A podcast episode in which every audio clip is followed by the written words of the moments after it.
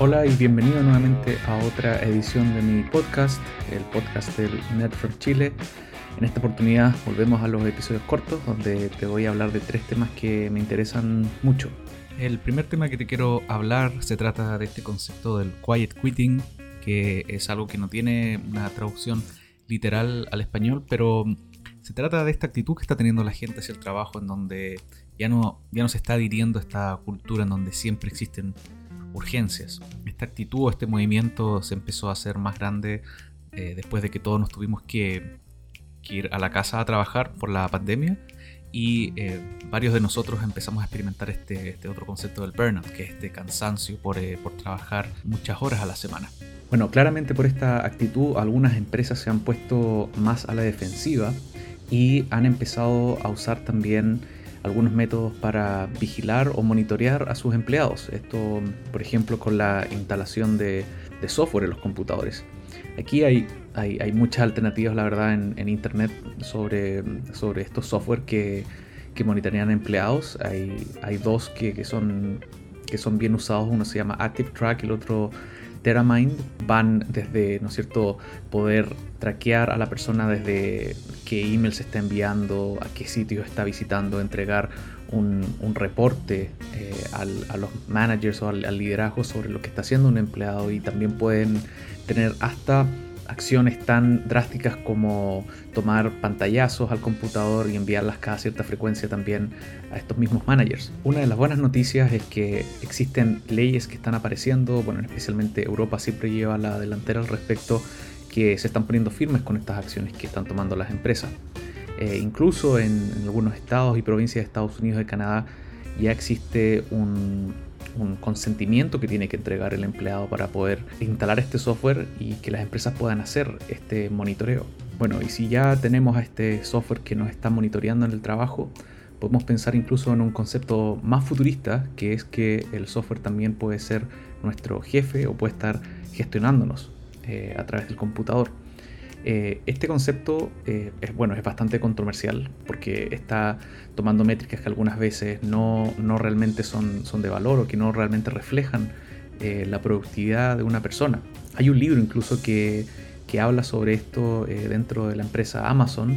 Es un libro que explica que varios de, estas prácticas ya se están realizando en los, en los, centros de distribución y de envío de paquetes.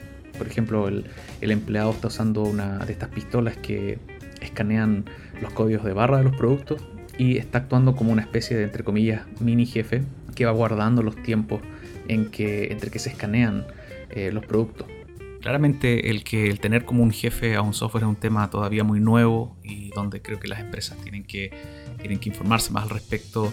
Eh, hay muchas empresas que están eligiendo métricas que realmente son de poca relevancia, entonces ahí es la recomendación, es darse el tiempo para hablar con el equipo antes de, agregar un software que, va a estar midiendo esto, que va a estar instalado en los computadores y haciendo cosas que a lo mejor los empleados no quieren que hagan.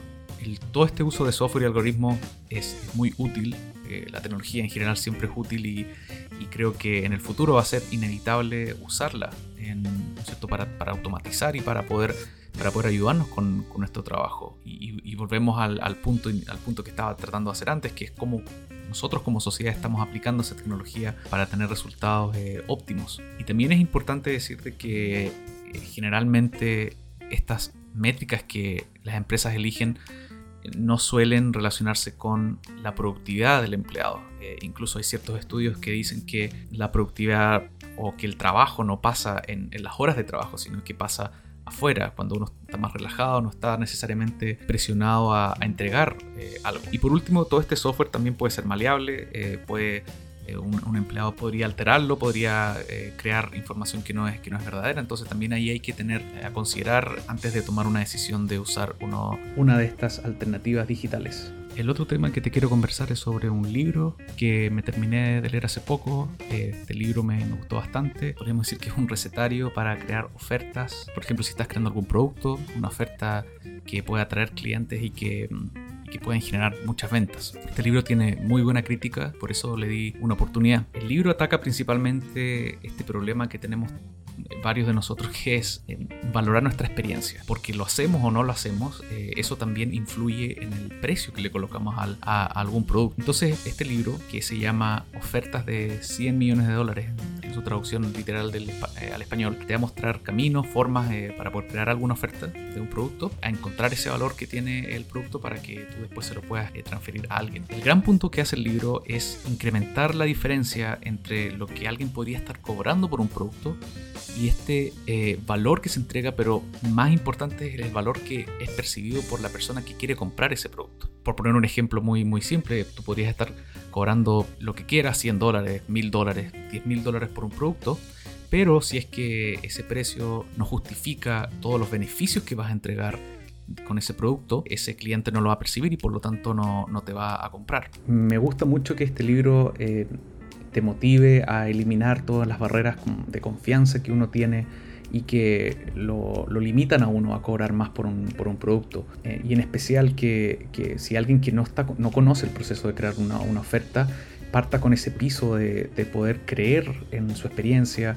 y tener esa convicción para poder lanzar eh, un producto a, a, un, a, una audiencia. Hay otro también consejo muy práctico que es eh, votar este mito que que para ganar más plata vendiendo un producto se tiene que conseguir más clientes. Una táctica que, el, autor explica es que eh, hay que cobrar un premium, o sea, un, valor muy alto, y que junto a eso también hay que limitar las instancias del producto. Si, lo vemos como un, truco psicológico, va a ser de que la, gente al ver de que hay un límite del número de productos, eh, va a generar un sentido de urgencia para, para, para comprar. Entonces esa mezcla de esas dos cosas, mucho mejor, y el autor lo muestra con ejemplos, es mucho mejor que tener un número alto de clientes que, compren el producto. Parte de ese truco, hay, hay, otros más en el libro que tiene que ver con siempre cuando vendes un producto tienes que ofrecer, ofrecer productos bonus que van, que van eh, extra en, lo que tú estás comprando. Por ejemplo, mostrar comentarios de otros clientes que han comprado el producto para así generar mayor confianza.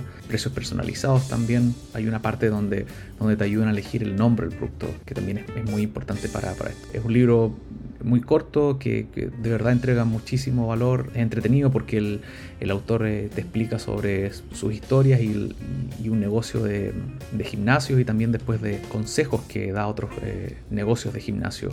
Eh, así que, como te decía al inicio, está entre uno de los favoritos de este año. Bueno, el último tema de esta, de esta versión del podcast es conversarte sobre algo que he estado trabajando en estas últimas semanas. Me, me seteé como meta poder lanzar un curso fin de este año y también lo otro complicado ha sido elegir el tema. Actualmente yo trabajo en una empresa que, que realiza, eh, que tiene una, una, vasta cantidad de productos digitales y yo trabajo como arquitecto de software en uno de ellos. Eh, decidí tomar eso como un tópico principal y también en base a todo lo que he hecho en estos últimos años decidí mezclarlo con React Native, que es un framework para poder hacer aplicaciones móviles. La idea es poder lanzar un curso sobre mm, arquitectura en React Native y poder hacer esto tres sesiones en donde alguien se puede inscribir y, poder conversar sobre distintos, tópicos que, tiene, que tiene esto, eh, desde el manejo de estado, la capa de, networking o de lógica, la de presentación, hasta ir a problemas que también uno puede encontrar cuando empieza a escalar haciendo aplicaciones móviles. Actualmente estoy cerrando el temario,